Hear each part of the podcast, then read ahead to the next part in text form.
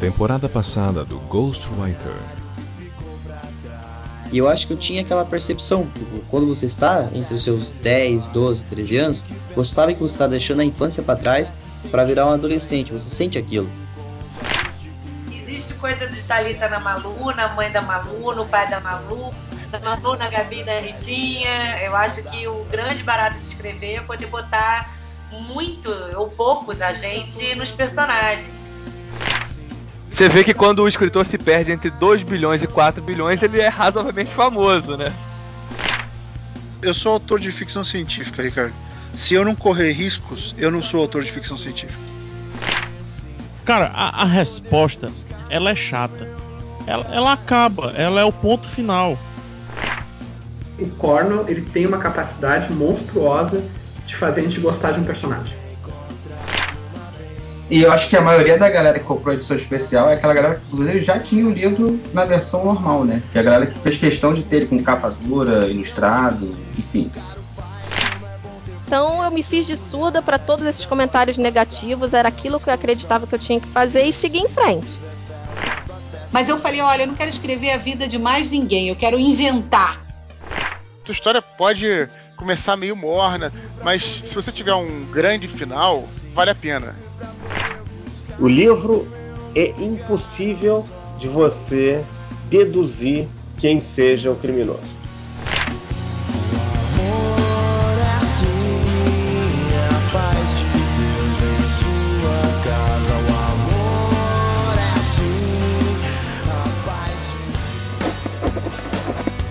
I'm a writer.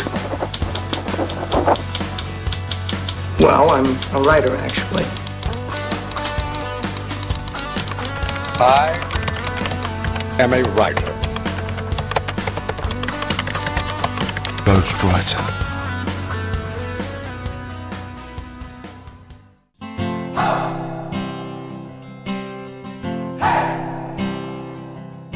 Saudações literárias, queridos ouvintes. Esse é o podcast Ghostwriter e eu sou o Ricardo Erdi. O programa de hoje é, era para ser uma retrospectiva do ano de 2013, mas em função de vários problemas que nós tivemos aqui, mas já estão resolvidos, estamos de volta, não se preocupem. A gente acabou adiando um pouco esse programa, mas não cancelou, está aqui, vamos fazê-lo. E não podia deixar de fazer com essas duas figuras que estão acompanhando a gente aqui hoje, que todo mundo gosta. Vamos logo, então, apresentando a vocês aqui de novo, nosso querido amigo João Carlos. Mais uma vez, bem-vindo, João. Alô, Erdi. Alô, amigos ouvintes, amantes dos livros. É um grande prazer estar aqui mais uma vez participando desse prestigiado podcast Ghostwriter, tão bem conduzido aí pelo Erdi e pelo Modena. Espero contribuir da melhor forma para mais um episódio. Um abraço a todos. Abraço nós, nós aqui mandamos um abraço para você de volta. E o campeoníssimo de audiência, simpatia e bop aqui, que todo mundo pede sempre, não pode faltar nunca. O queridíssimo Mata, Mata, a casa é sua. Poxa, saudações literárias. É, Ricardo Erdi tá ficando mentiroso, né? Fazendo essas, contando essas lorotas aqui no, para todo mundo ouvir, enfim, mas é um prazer enorme, como sempre, estar tá aqui no podcast Ghostwriter, né?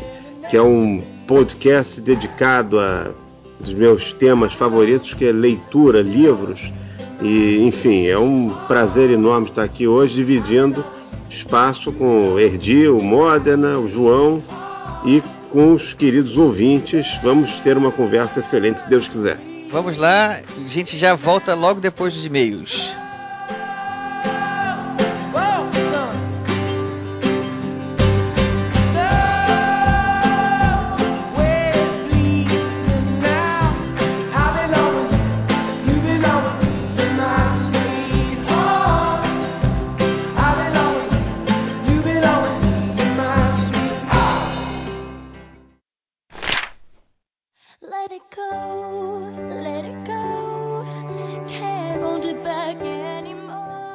Salve, salve, amantes da literatura. Eu sou o Rafael Moda, editor do podcast. Sejam todos bem-vindos a mais nova temporada do programa. Ao meu lado, como não pode deixar de ser, Ricardo Erdi. Estamos de volta, galera. Estamos aí, mais uma, mais uma nova temporada aí para vocês, com muita literatura, muitos autores, muito bate-papo aí que vocês vão espero eu aproveitar bastante. Bom, antes de mais nada, Ricardo, acho que nós temos um pouquinho de papo para falar com os ouvintes, né? Algumas justificativas, alguns pedidos de desculpa, alguma coisa pelo menos que possa amainar a frustração de não terem tido episódios durante um curto espaço de tempo. É, a gente é uma satisfação, o ouvinte, nosso ouvinte sempre merece uma satisfação, né? Mas como todo mundo sabe, o nosso podcast não é um podcast profissional, né? A gente faz isso por paixão, por amor. E final de ano é sempre mais complicado, né? E além das complicações naturais de final de ano, para quem é empresário, como Modena, que tem empresa e fechamento de ano e tem um monte de atividades extras que demandam muito tempo, né? É, eu ainda tive problemas aqui que eu tive que trocar o meu servidor porque tava chegamos a um limite do, do aceitável em, em falhas e quedas e lentidão. Não deu mais para continuar e esse processo de, de troca não é simples, é demorado. Vários problemas com marcação de pessoas que vêm trocar e não aparecem, equipes que dizem que não encontraram endereço quando não tem nenhum problema para encontrar, enfim. As coisas atrasam, né? A nossa revelia muitas vezes, né? E uma coisa vai empurrando a outra para frente. E aconteceu que o atraso foi muito maior do que a gente desejaria, né? A gente teve um podcast que ficou gravado, que uma gravação que foi feita com, com um pessoal aí excepcional e a gravação teve que simplesmente a gravação teve que ser descartada porque estava abaixo da, nosso, da nossa qualidade. Abaixo da nossa qualidade, a quantidade de quedas no dia, de corte, interrupções foi muito acima do tolerável. Né? Eu tive que pedir mil desculpas para os nossos convidados aqui, marcar um novo dia com eles e são pessoas extremamente ocupadas, então é difícil conciliar as agendas, né? Então a gente teve que ir jogando para frente. E enfim, são coisas que escapam à nossa vontade, né? E são coisas que são provavelmente comuns para quem toca um podcast de maneira é, amadora como a gente, né? Eu acho até que os profissionais também, isso aí estão sujeitos a isso também. Mas enfim, Modena, deixando de lado então agora as nossas mazelas, vamos em frente temporada nova, ano novo, né, programas novos, muita coisa, né? Com certeza. E nós vamos começar esse programa num tipo de programa de listas que todo mundo gosta, como começamos no ano passado. Vamos começar com esse, com a presença do Marta e do João, que já participaram de listas anteriores, falando justamente de uma retrospectiva dos livros que eles leram em 2013, pessoal. Isso aí é imperdível. Pois é, a gente resolveu dar um presente para os nossos ouvintes. Isso foi mais um motivo da gente ter demorado um pouco mais a lançar, porque a gente já tinha outras duas gravações que já podiam ter entrado antes dessa. Mas a gente falou, pessoal, já que tá, já que atrasou, já que demorou, vamos dar um presente para os nossos ouvintes. E já que eles amam tanto o Mata, e o que eles mais pedem para a gente são programas de listas, então que tal fazer um programa de listas com o Mata de novo? Então veio, surgiu a ideia, então vamos fazer o seguinte, já que a gente teve um fechamento de ano aí complicado e não podemos mandar pro ar o que a gente queria para fechar o ano, então vamos abrir o ano da maneira que o nosso ouvinte queria. Um programa de listas de livros que nós lemos em 2013, com a participação do Mata. E a gente selecionou aí os livros que nós lemos e vamos falar sobre eles. Ficou um papo muito legal, muito engraçado algumas vezes. Vocês certamente vão ouvir o Vou Comprar Amanhã. é, não tem muito mais o que dizer. Acho que, pessoal, feliz 2014. O Ghostwriter finalmente está começando. Então, pessoal, está lançada a abertura de envio de novos e-mails a partir desse programa, ok? Então, para que vocês, obviamente, já não devem estar acostumados, que ficaram sem ouvir, os nossos endereços, que são endereço do programa que é o programagw.podomatic.com, programagw.podomatic.com, o nosso Twitter, que é o arroba programagw, arroba programagw, pode nos encontrar também no Facebook, que é o facebook.com barra programagw, facebook.com barra programagw, nosso endereço de e-mail, que é o programagw.gmail.com, programagw.gmail.com, também você pode encontrar a gente no iTunes procurando por podcast Ghostwriter. Podcast Ghostwriter. É, acho que eu já tava até com saudade de ouvir isso tudo, né? É, eu de falar.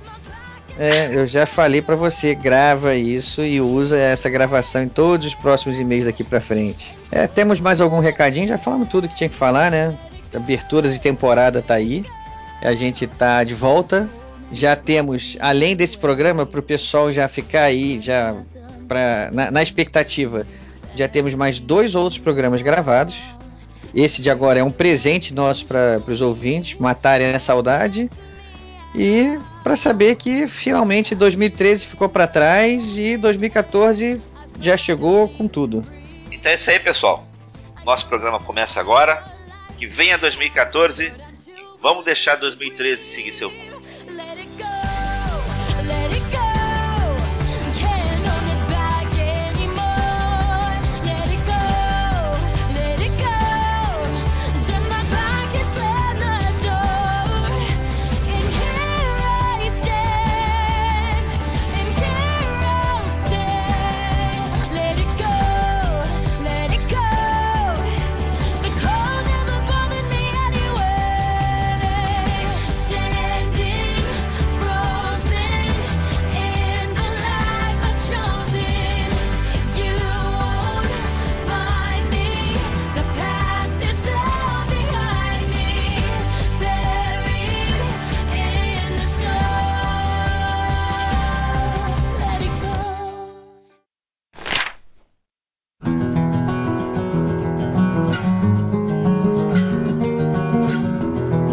Senhores, estamos aqui de volta e o nosso tema da conversa de hoje, como eu falei já na abertura, era para ser uma retrospectiva de 2013, mas a gente andou aqui batendo papo e a gente vai fazer o seguinte: hoje é um papo bem aberto, a gente vai falar sobre os livros que a gente leu ano passado.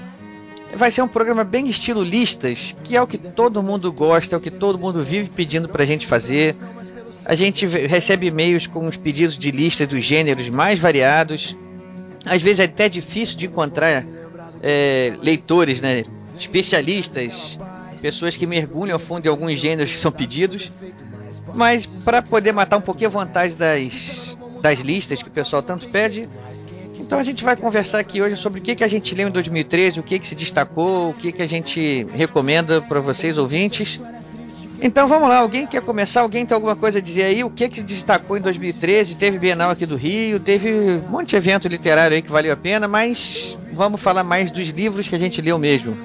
Alguém quer começar aí?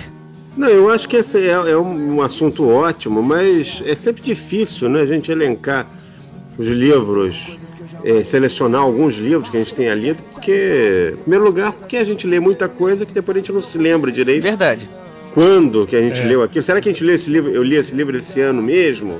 Será que foi lido no ano passado? Às vezes o livro é bom, mas depois que você leu mais 10, aquela história ficou um pouco embaçada na memória. Acontece, não é uma né? tarefa é muito verdade. fácil, não acontece direto. Quando você me propôs fazer essa gravação, eu fui, eu concordei na hora, falei, opa, vamos, vamos gravar, claro, né? Mas depois eu fiquei meio em pânico aqui, eu falei, gente, mas o que, que eu li mesmo em 2003? Eu li tanta coisa. Né? Até programa é, partidário eu li. É, não, João, leitura de terror, né? Eu não posso dizer que eu não li livro de terror, né? Se você eu li programa partidário. isso aqui, você vai ser editado. editado. Não, mas eu não vou falar de qual partido que eu li, né? Ai, ai. Partidário. É, foi um programa partidário não de hoje, ele tem uns anos, né? Nada é engraçado que nada do que tinha sido prometido foi cumprido no tal programa, né? E ele foi pro seu lugar é, era um programa de governo, na verdade, e ele foi para o seu devido lugar, que é a lata de lixo, né, onde, de onde ele nunca deveria ter saído, né? Enfim. Mas eu li uns livros muito interessantes também. Eu queria, antes de começar, se vocês me permitirem, eu queria falar de, uma, de um negócio interessante. Vamos lá. Eu, esse ano, eu tive alguma. Eu viajei bastante aqui pelo, pelo Brasil para eventos literários, que fui convidado. E essas viagens elas têm uma, uma vantagem que você conhece é, uma, uma literatura que está sendo produzida no lugar e que por alguma razão ela não se ela não tem uma repercussão nacional. A gente não toma conhecimento de livros é, desses livros, né, fora daquele eixo em que eles circulam. Então eu tive o prazer de conhecer alguns livros interessantes. Se vocês me permitirem, eu falo deles rapidamente aqui Eu tive em Caxias do Sul, na Feira do Livro de Caxias do Sul, em outubro, e conheci o escritor Willy Bergamin. Willy Bergamin. É, muito, muito gente finíssima. E um cara bacana, assim, muito. Qual o tipo de livro que ele escreve, ô Mata? Eu, ele me deu um livro dele de contos muito interessante chamado Cela de Papel. É um livro que eu li rapidamente no aeroporto de Porto Alegre, que o meu voo atrasou três horas. Então eu estava com esse livro à mão e abri e li. São contos muito interessantes, contos que falam sobre reminiscências, reflexões. Não é uma, não tem um enredo aqui que eu possa dizer. Fio que, que ligue todos os contos, não, né?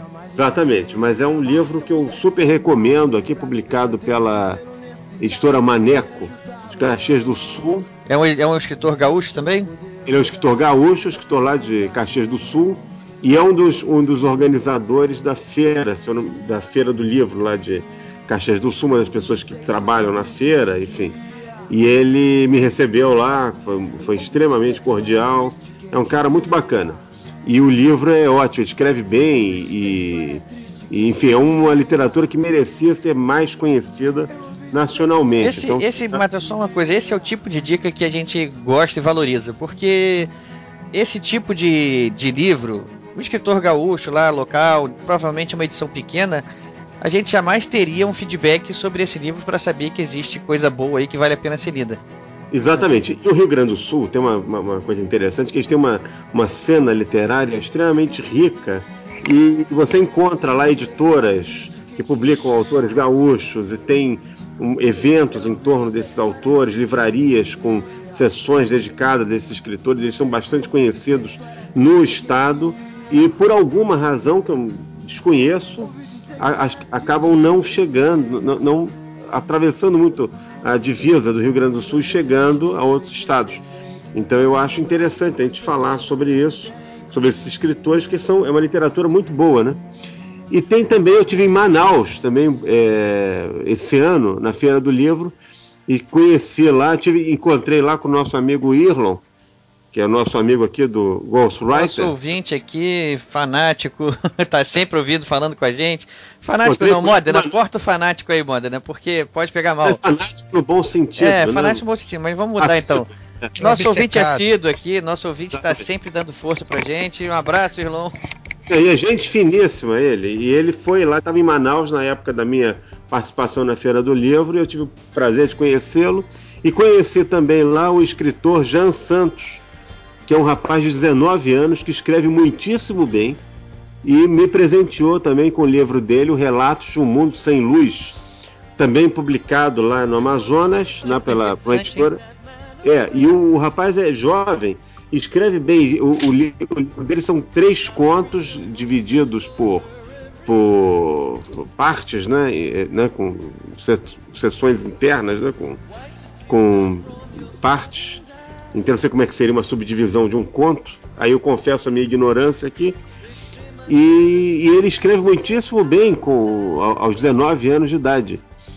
E eu fiquei também li o livro no aeroporto. Comecei a ler no aeroporto de Manaus e li durante o meu voo, que foi um voo de quatro horas de volta para o Rio. Foi um voo noturno, no qual eu não consegui dormir, porque eu não consigo dormir muito em trânsito, assim, né? Avião, ônibus, coisa alguma.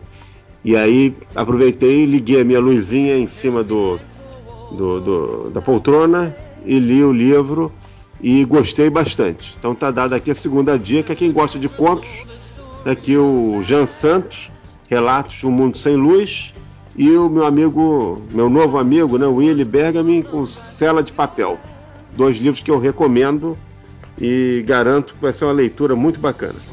João? É, o, Amazonas, o Amazonas tem uma tradição de alguns bons escritores, tem o Márcio Souza, tem o Milton Ratum. É. Milton é. Ratum não é fraco, não, né? Não, muito pelo contrário. Muito um pelo contrário. Esse é um escritor que está já caindo no gosto da academia, ele certamente vai estar tá aí para frente sendo estudado pela academia, né? Sendo, sendo indicado para as leituras, acho que como Acho que já é, né? Já é, né? Como um dos é. grandes clássicos brasileiros já, né? É, ele é. Dois Irmãos eu considero uma obra-prima. É um livro excelente, verdade. É realmente um grande livro. Bom, no ano de 2000, e- eu tenho uma certa facilidade. Bom, é, é, diferentemente do, do, do Mata, eu tenho uma certa é, facilidade para lembrar o que eu li, porque eu vou empilhando os livros de acordo com que eu vou lendo, eu vou botando no fim da fila. Então eu tenho uma fila de livros que eu fui lendo recentemente. Então eu sei mais ou menos o que eu li em 2013. Claro é que tem livros que não foram lançados em 2013, porque eu, eu sou daqueles que vou passando na livraria, vou, vou comprando e depois eu vou dando prioridade de acordo com o meu humor, vou pegando, vou puxando e sai. Não tem uma ordem muito lógica, não. É mais o que, o que eu tô afim de ler mesmo. Às vezes eu leio dois, três de uma vez. Eu sou assim também. fico- às vezes eu fico só em cima de um. Mas do ano passado eu li alguns bons livros, claro que nem todos lançados no ano passado. O, do- o que foi lançado no ano passado mesmo, o único que eu li, que é de 2013, foi um livro da Fernanda Torres, O Fim, que é um livro da Companhia das Letras que saiu bem no finalzinho do ano e eu comprei o meu primeiro e-book. Que eu nunca tinha comprado um e-book, comprei o e-book dela e devorei rapidamente. É um livro bem agradável, tratando de personagens assim do, do nosso dia a dia, são pessoas de carne e osso, com problemas, como todo mundo. E cinco homens, assim, daquela fauna ali de Copacabana. E eu achei um livro realmente muito interessante que eu recomendaria para as pessoas que tiverem interesse em. que gostam da Fernanda, que ela escreve algumas crônicas muito interessantes na, na Veja Rio. É uma escritora que eu acho que tem muito para deslanchar. Tem pedigree, não como escritora, mas como, como, como artista, né? Eu acho que pode realmente ser uma escritora de, de futuro. Acho que ela Bacana. pode, né, acho que realmente ela pode, é, em muito pouco tempo, estourar. Eu acho que de repente pode ser forte candidata ao Jabuti já de 2013. É, eu tinha a impressão dela mais como uma cronista. É, eu também, né? Eu só li a crônica dela na Veja Rio. E o livro dela não são crônicas, são o quê? Não, é, é, na verdade são contos, né? São É, contos. É, como se fosse contos, porque ela conta a vida de- dos personagens em capítulos. Entendi. É, ela, ela desfia ali aquelas vidas daquelas pessoas, todos homens, todos personagens homens, com, com personalidades assim, é, bem que a gente conhece, todo mundo conhece alguém, alguém daquele tipo. Tem aquele solitário, tem o beberrão, drogado, viciado em, em sexo, tem o cara que é atlético, que frequenta a praia 24 horas por dia e, e que é garanhão. Tem o que é o careta, o marido fiel, enfim, tem aquela turma toda que a gente, que todo mundo conhece alguém. É, são, pe- são ar- arquétipos, né? Exatamente, são pessoas assim que você, com certeza você conhece uns dois ou três daqueles personagens ali. Será que eu quero, você, você me deixou curioso para ler o livro? Porque até agora, todos os textos que eu tinha lido, nenhum deles tinha me convencido. A respeito do livro, né? Uhum. Nenhum deles tinha me convencido. Agora você me convenceu.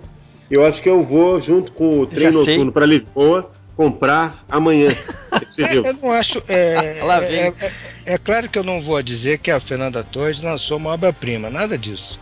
Mas eu acho que ela pode realmente se, se destacar no futuro. Eu acho que ela tem talento, ela escreve bem, tem uma, uma, uma graça assim, uma comédia, uma forma de escrever bem engraçada, bem divertida. Eu acho que ela pode cair no gosto da- das pessoas e fazer sucesso. Eu tava só esperando a hora que surgiu o primeiro Vou Comprar Amanhã. Eu só não mandei essa nas duas primeiras indicações do Mata, porque essas foram indicações que eu tenho certeza que vão ser muito difíceis da gente encontrar aí em qualquer banca, em qualquer livraria, em qualquer lugar. Então eu só não mandei o Eu Vou Comprar Amanhã pro Mata. Você pode falar, você pode falar uma versão mais chique. É comprar losei amanhã, né? Losei amanhã. Mesócles, dizem. Mesócles. É, beleza. Bom, A eu versão vou- mais elegante. Eu vou começar também aqui a minha, a minha lista, já fazendo uma, uma, uma explicação. É, bom, 2013 foi um ano muito diferente para mim, um ano muito atípico. Eu resolvi mudar de vida, mudar de carreira, mudar muita coisa, muita coisa aqui para mim.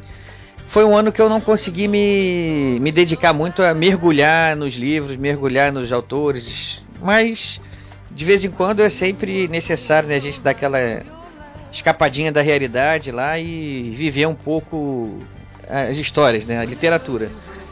Sendo que quando eu precisava disso, eu acabei optando por autores mais. É, como é que eu posso dizer? Assim, mais de entretenimento mesmo esse ano. Foi um ano de, dedicado à literatura de diversão. Não foi muito, não foram muitos autores assim que eu posso dizer mais pesados, mais fortes, mais clássicos. Eu, eu não gosto muito dessa distinção né? Mas de qualquer maneira, eu estou usando meio que o que o mundo por aí usa, né? Essa divisão, né? Falam, é verdade. É, vamos lá. Uma das coisas que eu. Um dos livros que eu me lembro que eu li esse ano e que eu me empolguei assim foi uma biografia. É, eu gosto muito de ler biografias. E foi a biografia do Rafael Nadal, chamada Rafa.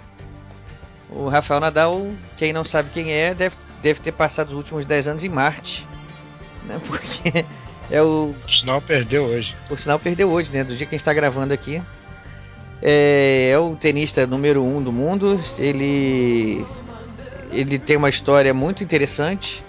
E ele. A, a, biografia dele, por mais precoce que seja, né? Porque ele não tem nem 30 anos, né? Deve estar tá aí com uns 28 no máximo, 29 talvez. Ele tem uma história de vida já importante, interessante e é um atleta de ponta, um atleta que tem.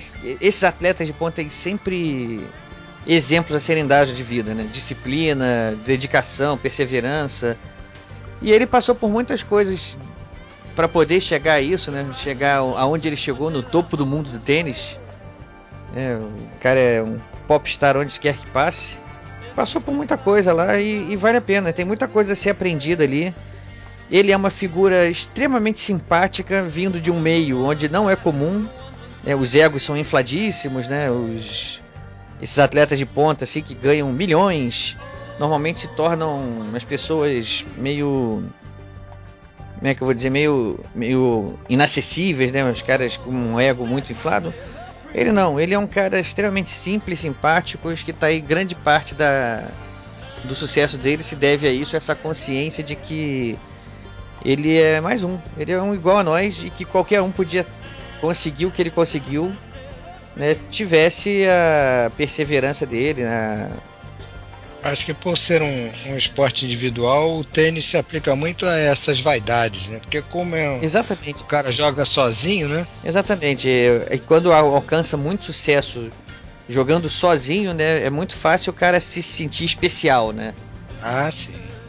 É, é isso. Porque os outros esportes, de alguma maneira, futebol, vôlei. Esportes coletivos, né? Isso. Implicam é. um espírito de equipe, né? É, mesmo assim é. ainda surgem os egos inflados, mesmo, mesmo dentro, dentro das equipes. Mas no caso do tênis. Pois é, exatamente. Tênis e natação se aplicam muito a essas vaidades. Os Atletismo, né? Atletismo. O Zambolt, é.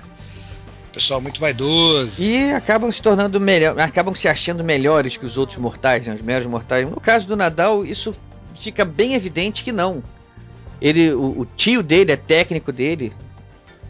E assim, a, toda a trajetória dele, toda a carreira dele foi construída de uma maneira de que ele é um dentro da equipe inteira que permite que ele chegue lá.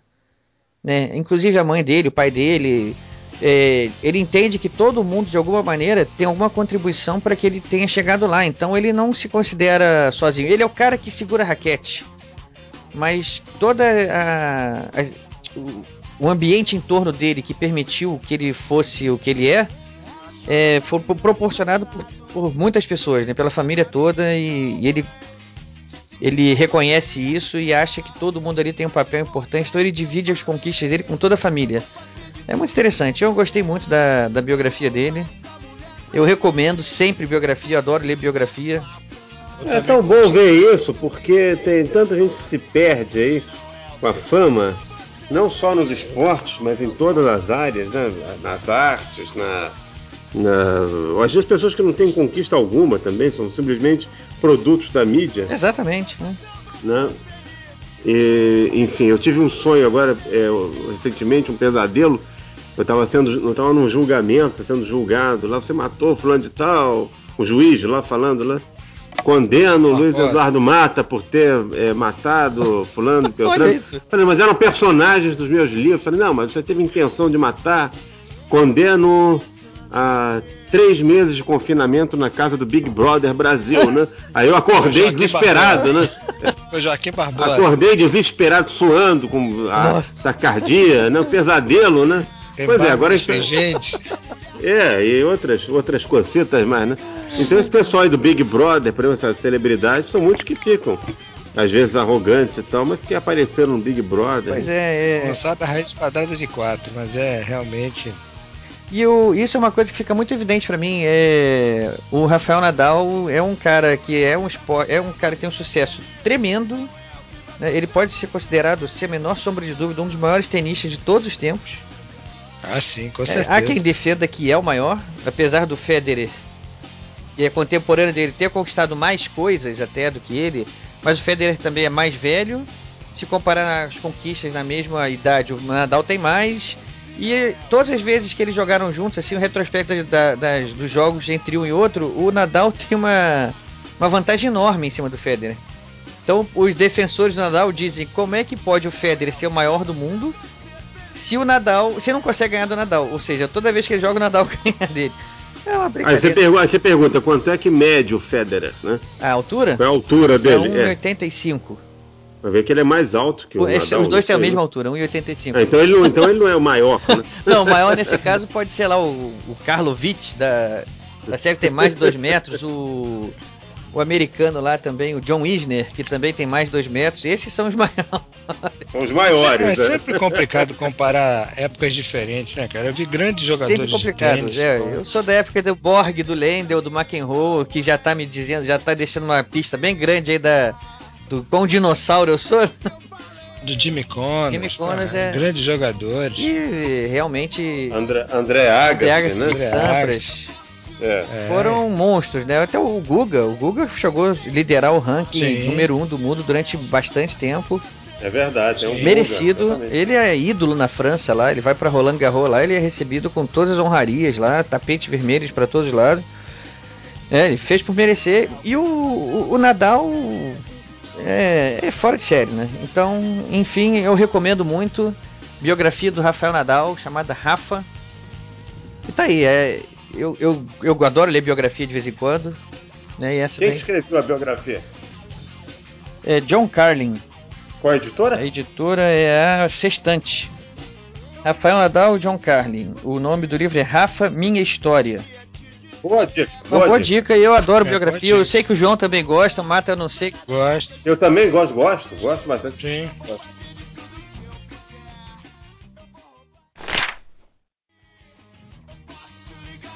Bom, vamos lá, passando o bastão aí, Mata. Tá contigo de novo.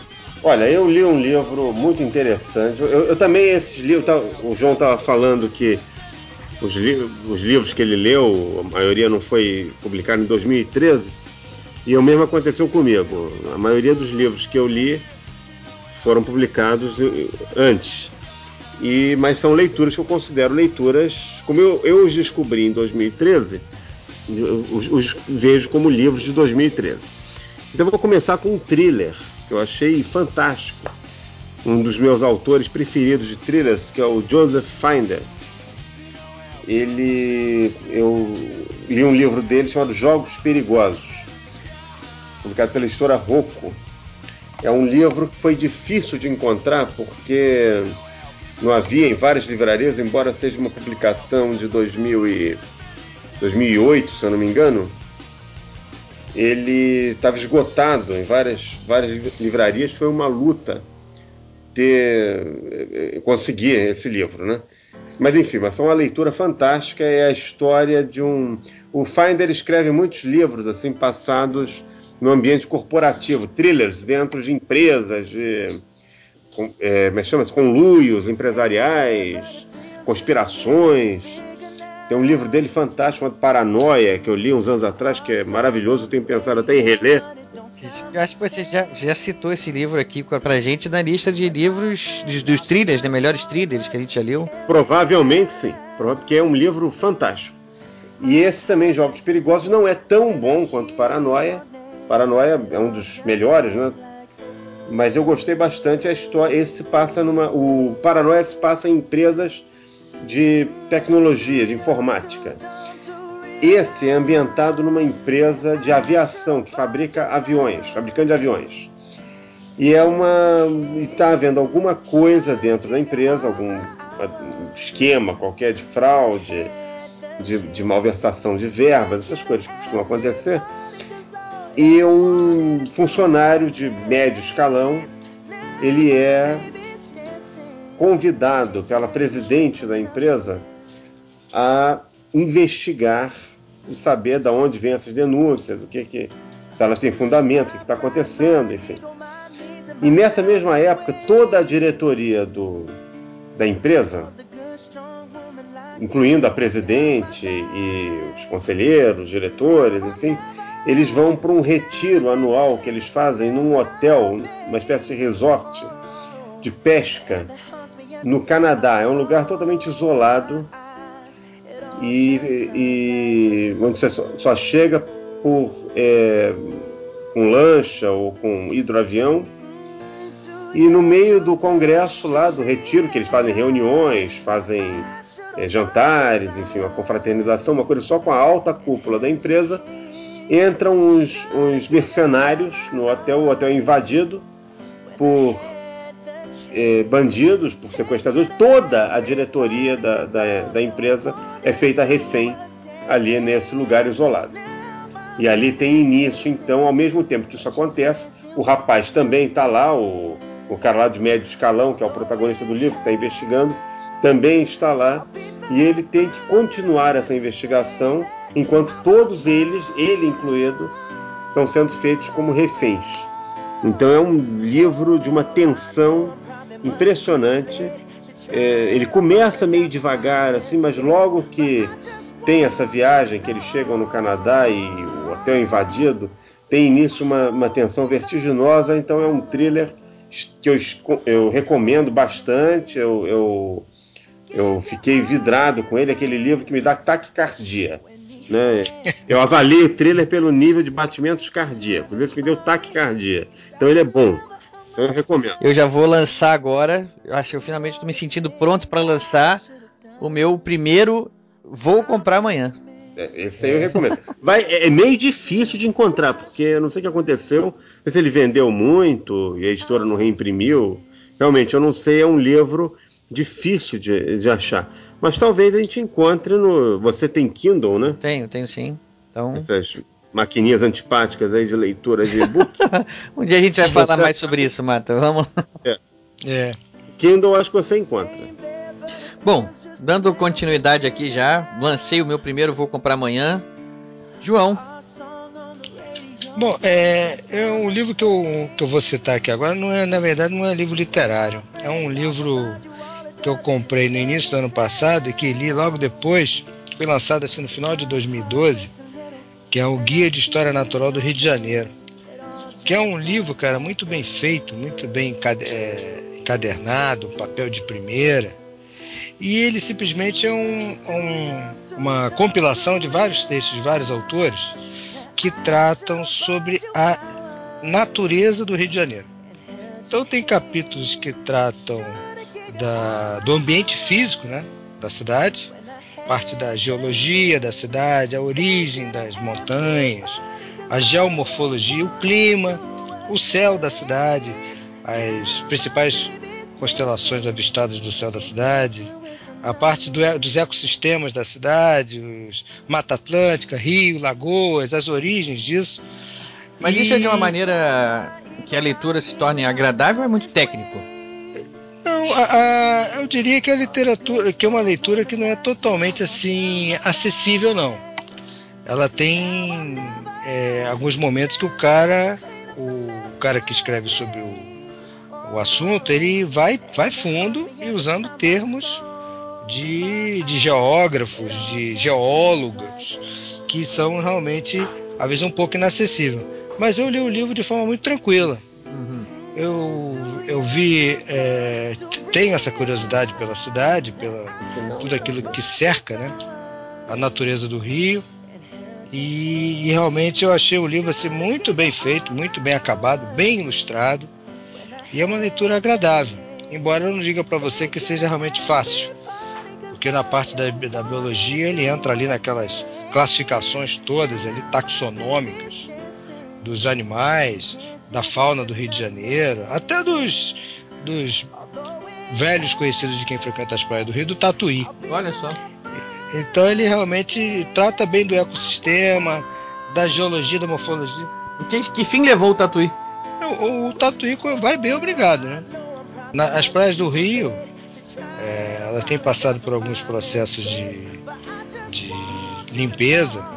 E, por exemplo, até no Leme, em Copacabana, você consegue ver Tatuí.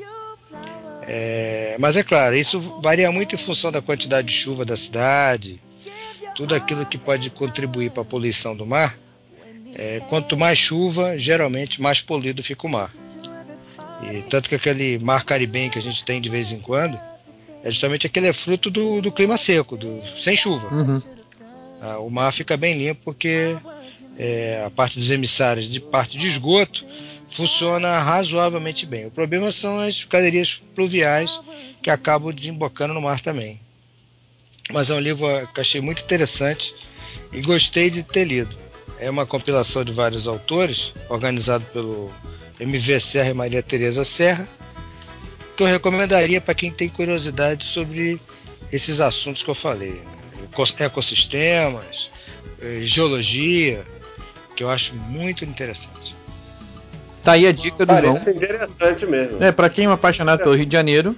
Fizeram uma homenagem ao Tatuí, uma homenagem horrível, na estação do metrô da Praça General Osório.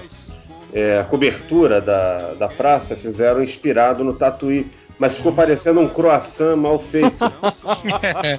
Felizmente tiveram, fizeram uma greta tão grande que ah, o governo lá, o metrô, tirou a, a cobertura substituiu por uma mais decente, mais civilizada, né? Porque ficou aquela homenagem, ninguém sabia que aquilo era um tatuí e realmente ficou uma coisa meio desproporcional ao, ao, ao entorno. É, homenagem ao Tatuí no, no metrô. Não, não, não podia dar certo. Não, é. realmente não deu. Né? Bom, então voltou para mim, né? Voltou. É, eu vou citar aqui agora um, um, campeão de audiência, um amigo nosso aqui do podcast, nosso querido Eduardo Spor, com o seu livro Anjos da Morte, que é o segundo da trilogia dele, né, do Filhos do Éden. E eu já tinha lido o primeiro, né, Herdeiros de Atlântida, estava aguardando o lançamento de Anjos da Morte. O lançamento, eu posso dizer assim, não decepcionou. Eu li o livro, é um livro grande, li o livro de uma tacada só, quase, assim. É, foram dias consecutivos lendo o livro. O livro para mim é quase como um thriller, né? Aquele famoso livro Page Turner, né? Que você não consegue parar de, de ler, né? Você sempre quer saber o que, que aconteceu em seguida, não, não consegue parar. Isso muito em função do, do, do, do tema que o Eduardo escolheu para esse livro, né? Que foram as guerras do, do século XX. Então ele dá um passeio por por todas as guerras do, do século XX. E você vai dizer, ah, mas como é que isso pode ser uma coisa tão atraente assim, né? Falar de guerra, né?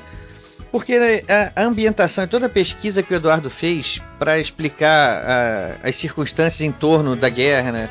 o ambiente histórico ali, ele ambientou muito bem. E tem coisas aí do século XX, aí tem décadas aí que são que tem contribuições eternas, né, para a história da humanidade.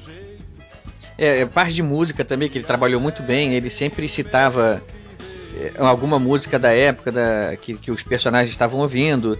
No final do livro ele fez uma compilação das músicas que ele citou. É um trabalho de pesquisa dele lá, assim, e inclusive ele, por questão assim de ano, a versão que ele queria colocar não podia, porque o, o ano que estava acontecendo lá, o trecho da história que ele queria, é, a versão que ele queria citar ainda não tinha sido lançada, apesar da música já ser conhecida, né? Teve uma história assim né, ele ainda teve o cuidado de perceber isso e, e, colocar a versão que seria disponível naquele ano, né? Não a versão que ele queria que seria disponível só no ano seguinte. Enfim, foi uma viagem nostálgica ler esse livro. Essa, essa série é muito boa. E ele, o Eduardo, é um escritor muito bom e ele é muito minucioso, cuidadoso com essa questão da pesquisa, a pessoa que realmente leva a sério o trabalho de escrever um livro, de encara todo o processo que é complexo, né? Com dedicação, com seriedade. Eu também recomendo Os Filhos do Éden, uma, É uma, ele já está escrevendo, pelo que eu soube, o terceiro volume. Terceiro volume, né? Eu agora me, me- me- esqueci o nome do, do terceiro volume, ele já até falou qual vai ser, mas eu já eu esqueci. Eu até me lembro que quando eu tava lendo o livro, eu cheguei na época a twittar lá uma, uma coisa que eu tava lendo o livro e me deu vontade de assistir alguns filmes, algumas coisas. Por exemplo, me deu vontade de assistir Forrest Gump, me deu vontade de assistir Resgate do Soldado Ryan. né? E aí ele é, até liberou, acho que no blog dele, é, Filosofia Nerd, falando sobre e- esses filmes. Os filmes também inspiraram ele, que fizeram parte da pesquisa dele. Terceiro livro, agora eu me lembrei, Paraíso Perdido. Paraíso Perdido, isso aí. Então ele, ele fez essa compilação de, de filmes e músicas que ajudaram a pesquisa dele. Uma das, uma das séries que eu também citei, que eu gostei, que tinha a ver, que ele também falou que faz, fez parte da pesquisa dele, também foi a série Anos Incríveis, né? Wonder Years. O famoso protagonista lá, o Kevin Arnold, vivendo a, a, a infância e adolescência dele, né, o início da juventude, nos anos 70, 60, 70 né? E, o, e a, a série é completamente baseada em nostalgia pura, assim, é, é nostalgia na veia, mesmo para quem não viveu a época, se, se sente nostálgico, né? Se parece O próprio nome, né? Anos Incríveis, é um título nostálgico. Pois é, e isso você quando assistir a série, você parece que viveu mesmo, mesmo sendo posterior àquela época, parece que você viveu aquelas coisas ali. né? E o livro do Eduardo tem muito essa- esse clima dessa série, assim, de, de nostalgia, de quando ele tá falando sobre a Segunda Guerra, o vilarejo da França, onde. Mas eu tenho, mas eu tenho uma teoria, não sei se vocês estão de acordo. Vamos a ela. É o seguinte: quando você é uma pessoa que lê muito, você se interessa por esses temas, e, e- esses assuntos todos entram no seu repertório, então você de alguma, algum modo viveu aqueles acontecimentos, ainda que você não estivesse presente no momento em que eles aconteceram, mas você viveu aquilo também. Experienciou então, quando você aquilo, né? Experimentou. Experienciou, exatamente. Então eu acho que você viveu sim. É- Por isso que é uma tragédia aquelas pessoas que não. Não leem. Que infelizmente não leem, não, não assistem. Elas não vivem, eh, né? Filmes com regularidade, elas, elas vivem uma vida muito limitada, porque a nossa vida cotidiana, a minha inclusive, é muito limitada. A gente, a nossa vida tem graça porque a gente incorpora a nossa vida cotidiana a, a- a tudo que foi produzido pela arte, a, a vida das outras pessoas, a gente Os eh, filmes, eh, né? se interessando, os filmes, a, a literatura principalmente, que é a grande fo- fonte de complemento para nossas vidas. Então você experimenta situações, você vive situações, e deve acontecer com vocês também, que comigo isso acontece o tempo todo, de você ter a impressão, de repente, de perceber uma situação fictícia como se fosse real. Você vê alguma coisa acontecendo e fala, gente, isso aconteceu outro dia com alguém que eu conheço. Mas aí você vai ver é um personagem de livro. É. Ou de filme. Já aconteceu comigo de confundir, de não saber se. Peraí, alguém me contou isso, ou eu li num livro, ou eu vi num filme. Né, já aconteceu comigo sim, é, é claro. Então isso é. Então você pode dizer que você viveu sim aquela época. Eu não conhecia essa sua filosofia não, mas eu já comprei já, Mata. É, então, tá aí. Ninguém falou vou comprar amanhã, né? Mas eu acho que. É, Eu já comprei esse livro, já li. Só posso comprar amanhã para dar de presente para alguém que ele é Só ótimo. se for. Mas aí tem que dar antes o Herdeiro de Atlântida, né? Porque dar o livro do meio da trilogia é, é sacanagem, né? Então você dá o do meio para a pessoa se sentir instigada a procurar o primeiro. É verdade. Também tem isso, né?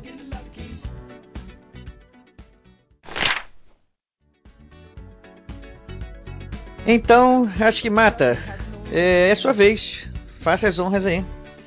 Olha, eu vou falar de outro escritor brasileiro também. Esse livro foi lançado em 2013 e é um livro, foi um dos melhores livros que eu li no ano. Tem um título extremamente instigante chamado Atravessando o Prata em Aliscafo, do Ivan Ferreira. Ele hum, é um livro fino, é um livro que tem. Ele é um livro duplamente fino, porque ele tem menos de 100 páginas e ele é escrito de uma maneira muito elegante, muito fina.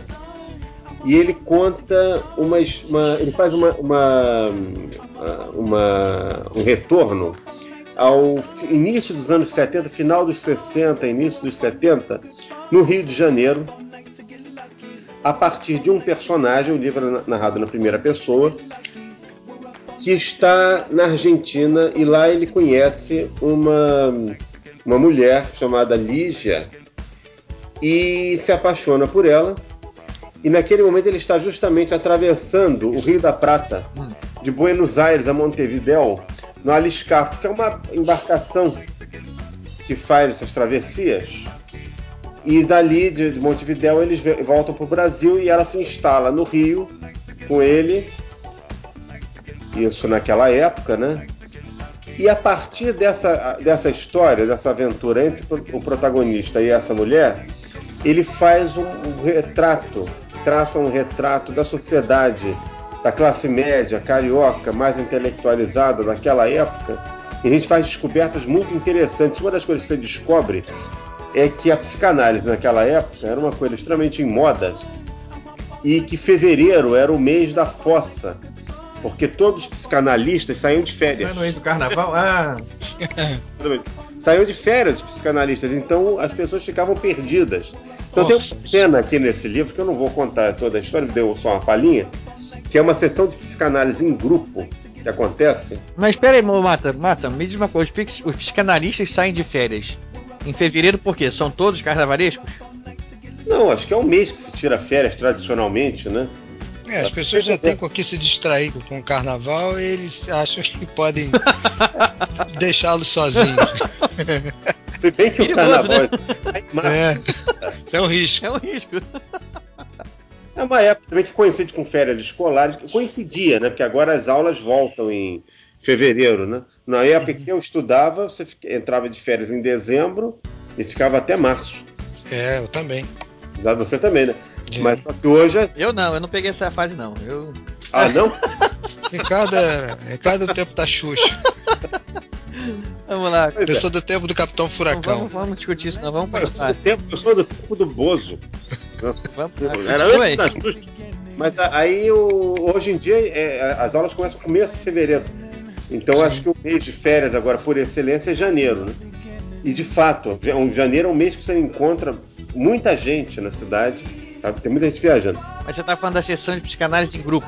É, tinha uma sessão, teve uma, uma- tem uma cena que é uma sessão de psicanálise em grupo, que é uma coisa que tem que ser lida. Você passa a entender muito da condição humana a partir dessa cena, das pessoas em torno do psicanalista, de como ele era entronizado, a, a chegada de uma pessoa nova naquela terapia, toda, todas aquelas circunstâncias que acontece, aquele estranhamento. Então é um livro que eu recomendo muito. É uma leitura ótima, rápida, profunda ao mesmo tempo e extremamente prazerosa. A gente sai do- da, da leitura felizes. Como é o nome sai- do livro? O livro chama-se Atravessando Prata em Aliscafo, Ivan G. Ferreira, publicado pela editora Vermelho Marinho. Ô, Vermelho e Marinho, do Tomás Adur. Tomás Adur, exatamente. Abraço pro Tomás. E abraço pro Tomás e pro Ivan, que também é meu amigo. E olha, Ivan, eu não estaria falando do seu livro aqui no programa se eu não o tivesse achado muito bom. né? O Ivan é um cavalheiro, uma pessoa fantástica, um cara extremamente bacana. Ele eh, já, já teve filme, ele já, já- ele já teve filme premiado, inclusive, nos anos 60, um filme ótimo chamado A Roupa. Está disponível no YouTube, quem quiser assistir está convidado. É um filme muito interessante, filme preto e branco, um curta-metragem, que ele protagoniza também. Legal. E é um, ele é um profissional assim extremamente competente, é um cara muito bacana, uma pessoa legal, assim que você senta para conversar por, por horas com ele sobre diversos assuntos, é um bom papo também. E tem muita história para contar e, e- e essa literatura, a literatura dele, ele tem outro livro muito bom, um livro de contos chamado Grandes Façanhas, Pequenas Causas, que eu também recomendo, mas como não é uma leitura de 2013, então, enfim, é um livro que não caberia aqui no programa de hoje, mas é um livro ótimo. Né? Tanto esse, esse livro quanto o Atravessando Prata em Aliscafo são dois livros que eu recomendo bastante. É uma leitura de qualidade, leve e que con- convida à reflexão.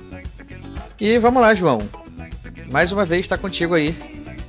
Bastão. Não, o livro que eu é, o livro que eu vou falar agora é um dos, dos meus autores favoritos. Esse cara eu rendo homenagens toda vez que eu posso. que é o meu querido centroavante Ian Eu McKeown. já sabia. Esse cara. Também é um dos meus autores favoritos. Esse cara me tira do sério, cara. Tira, Realmente, eu camisa tenho uns 9 três ou- titular. Eu tenho uns três ou quatro livros dele aqui na fila. E esse eu li no meados do ano passado, que foi o, o livro chamado Solar, que é mais um daqueles livros para entrar na antologia dos anti-heróis asquerosos e nojentos que só ele sabe criar. Ele, os personagens dele, desde o tempo da, da- daquele aquele jardim de cimento, né, que é um sádico maquiavélico que persegue um par de turistas de classe média.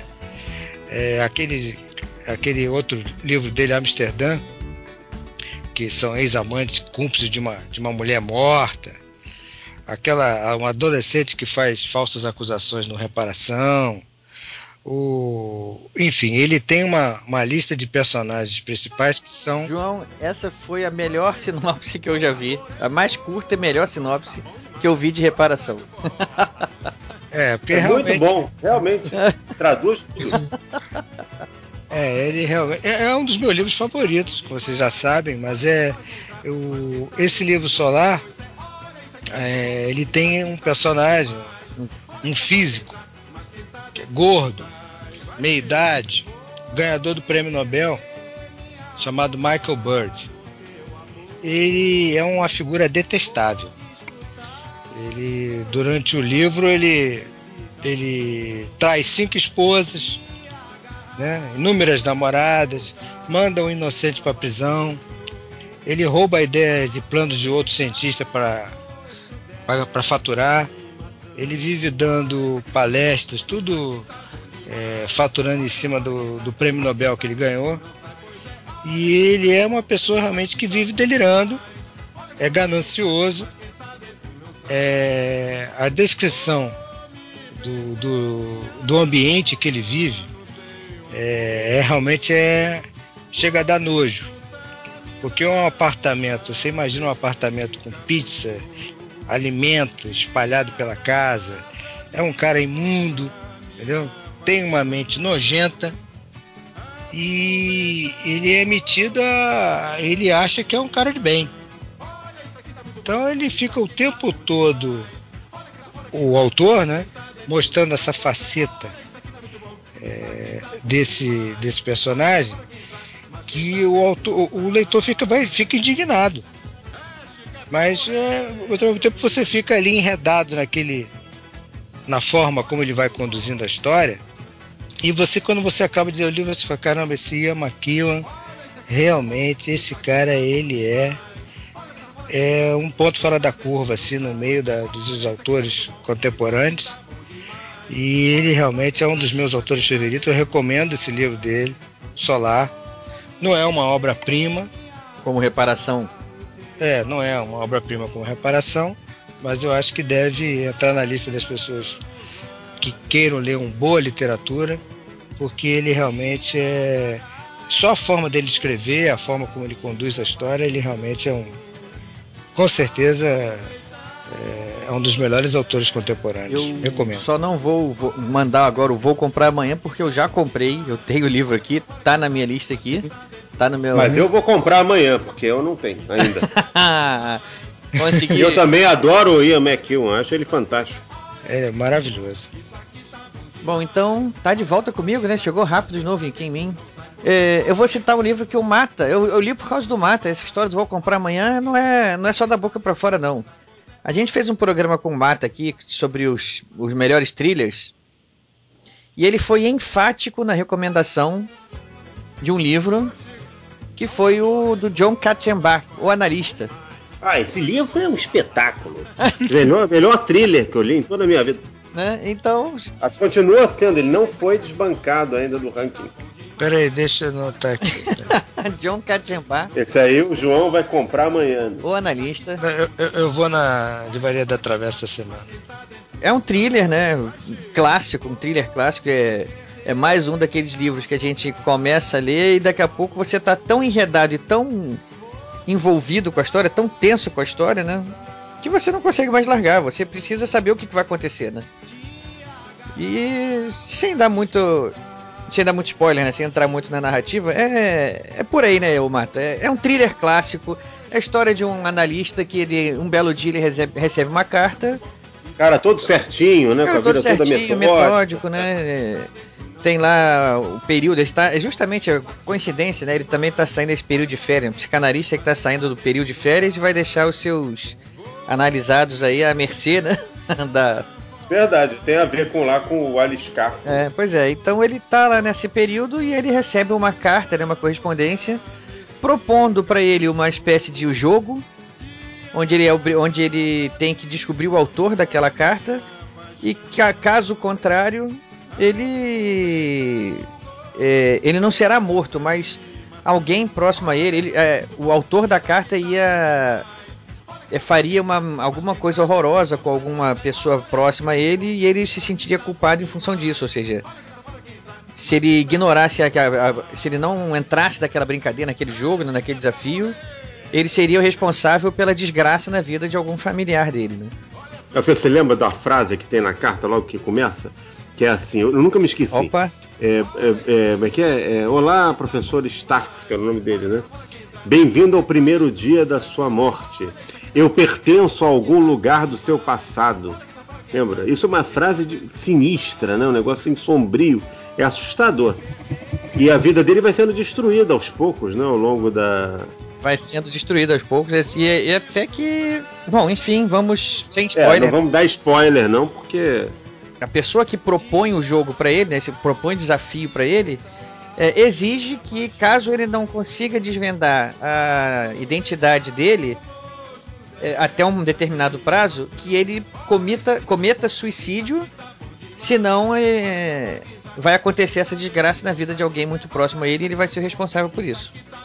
Aí acontece uma virada que a gente não vai dizer aqui, evidentemente. Lógico, como né? todo bom thriller, Claro, é, né? existe um momento lá no meio do livro que. Eu, eu comecei a me assustar pelo seguinte, ô Mata. Eu achei. eh, eh, No meio do livro, eu comecei a ver o seguinte: as coisas estão se desenrolando muito rápido. E ainda faltam muitas páginas pro livro acabar.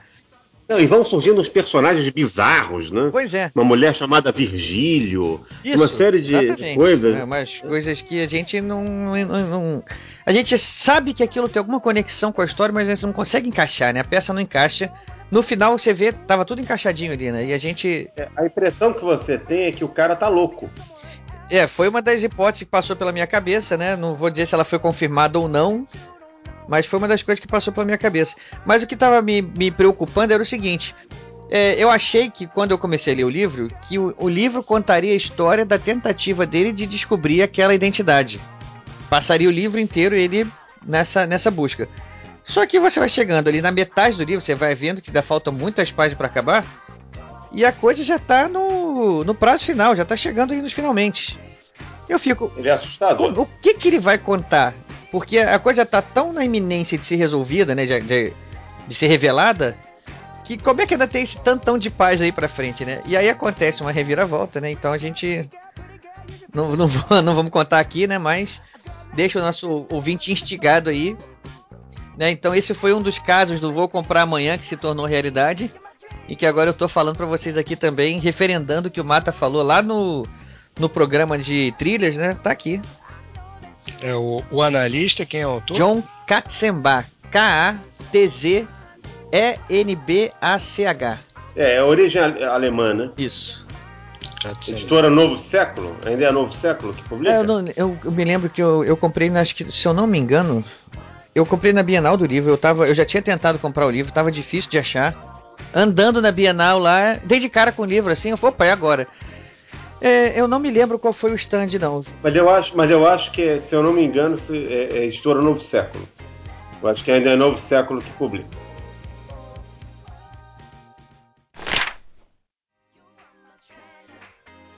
Vamos começar a nossa última rodada aqui de novo. Mata, vamos lá. Olha, temos aqui um livro que já foi lançado há algum tempo, que eu li também, que eu achei ótimo, que é um livro conhecido e que eu não sei por que cargas d'água eu não tinha lido ainda, mas eu estava outro dia andando, eu e a Denise, minha mulher, nós estávamos andando na Tijuca, nós fomos da Tijuca, E tem um camelô muito simpático na esquina da Conde Bonfim com a Major Ávila. E estávamos entrando ali quando eu parei, né? Quando eu vejo qualquer coisa que tenha livros expostos, ela até já sabe. Ela também já sabe que eu vou parar um pouquinho para ver. Enfim, é bem do lado da igreja ali, né? Da, do templo ali, do Bispo Macedo ali. É, onde era o cinema antigamente. É, né? Cine É. Carioca. Cine Carioca. E aí eu fui lá e estava lá na frente, olhando para mim, A Sombra do Vento, do Carlos Ruiz Zafon. É. É. E aí eu comprei o livro. Eu já tinha lido, enfim, não- já tinha ouvido falar do livro, já tinha lido a respeito. Tenho a impressão que ele já tinha me passado pelas mãos, mas alguém pegou emprestado, ou então foi só impressão minha, não passou antes, eu tinha visto em algum lugar. Eu sei que fui e comprei o livro. Estava em perfeito estado, novo. E aí cheguei em casa e comecei a ler. Foi uma das últimas leituras que eu fiz no ano. E o livro é simplesmente sensacional. Eu, eu não entendo como é que eu não tinha lido esse livro antes. Ele é a história de um. Ele conta a história de um livro chamado A Sombra do Vento, escrito por um autor catalão. O livro se passa em Barcelona. Chama, o autor chama-se Julian Carax.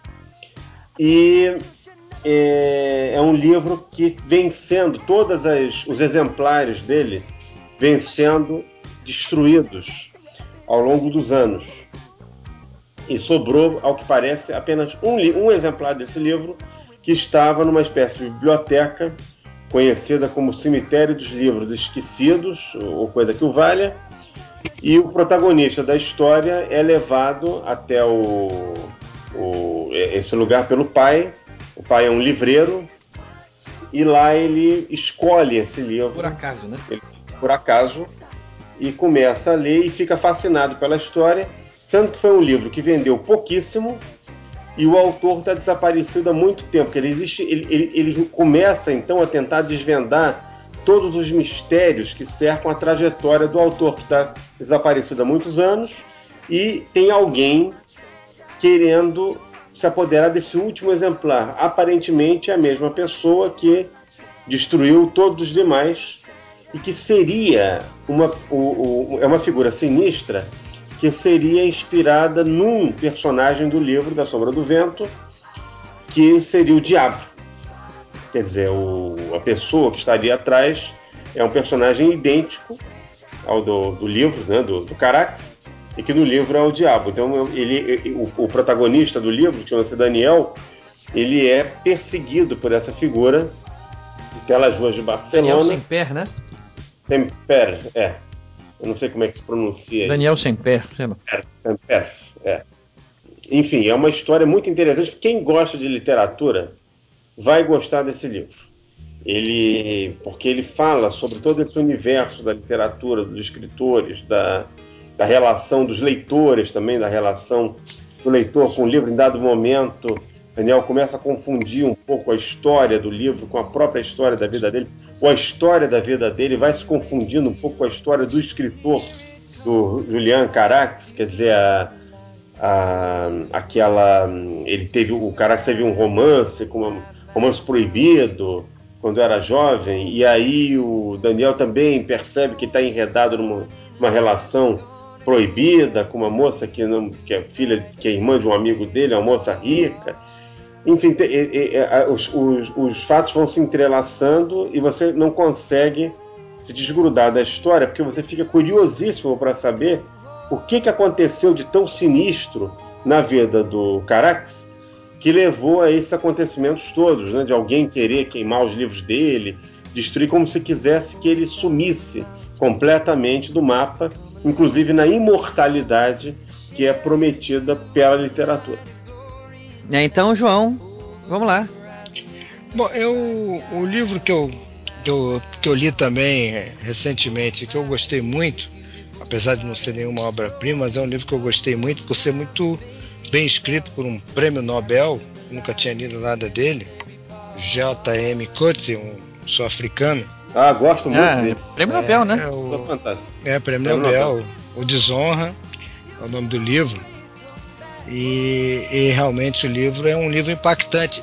Quer dizer, eu acho até que para um brasileiro ele não é tão impactante porque a narrativa fala de forma muito crua, muito violenta sobre a, as relações, né, entre as etnias na África do Sul pós-apartheid.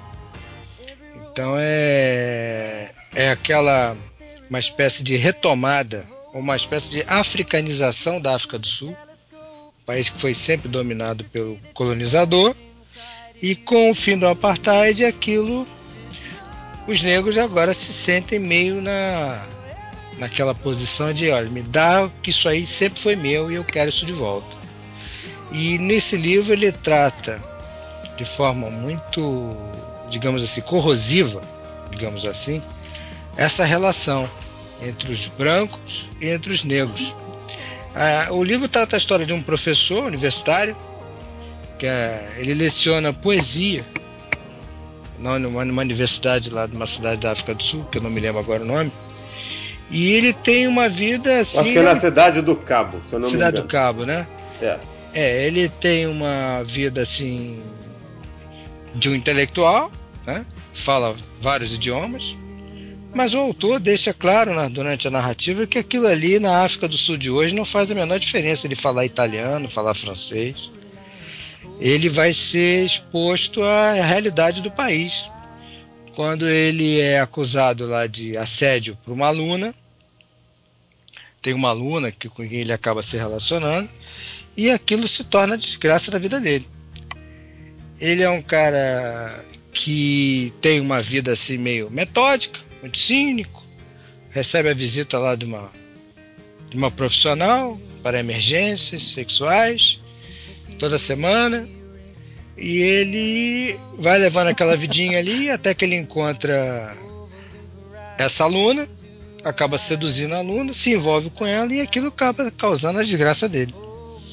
E dali, como ele é destituído do cargo dele de professor da universidade, num julgamento assim meio sumário, e que ele também não faz muita coisa para se defender, ele praticamente não se defende, e aquele moralismo todo ali, né, aquela coisa da universidade, aquele feminismo, acho que ele é um aproveitador e por aí vai.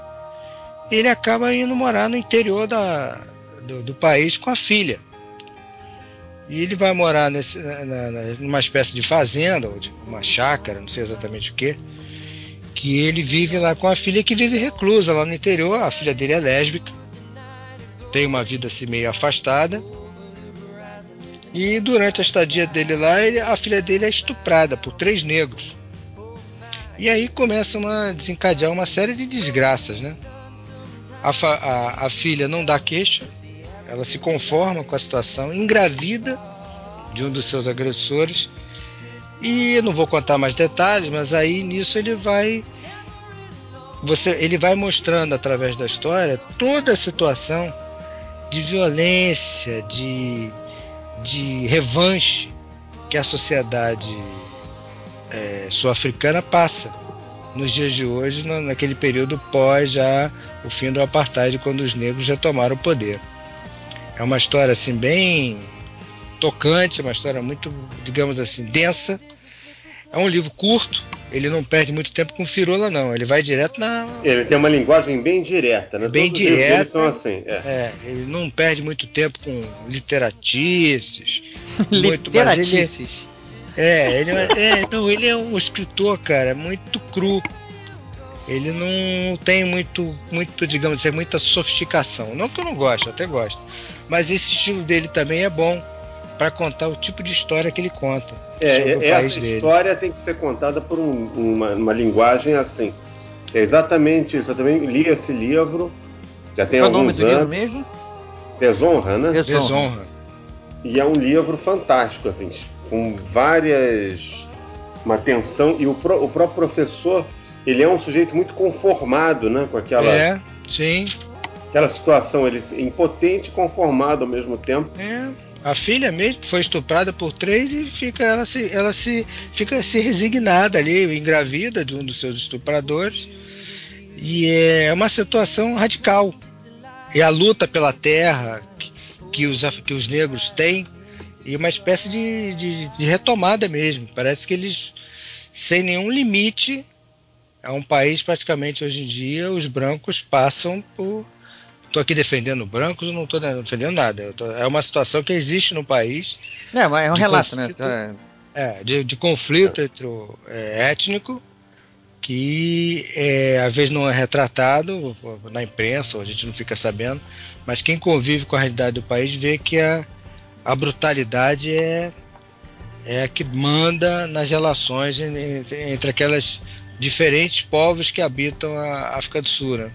As várias tribos de negros e os, e os colonizadores, antigos colonizadores, como os ingleses, holandeses, e que habitam o país. É um livro muito muito interessante que eu recomendaria para quem tiver estômago para ler esse tipo de, de literatura, sem muito firula, sem muita retoque, sem muito retoque. Eu acho que é um livro que merece ser lido sim. É, às vezes a literatura explica melhor a, história, os acontecimentos do que os próprios livros de história, a própria imprensa. Sim, sim. Ô João, você falou que esse livro é um livro que merece ser lido.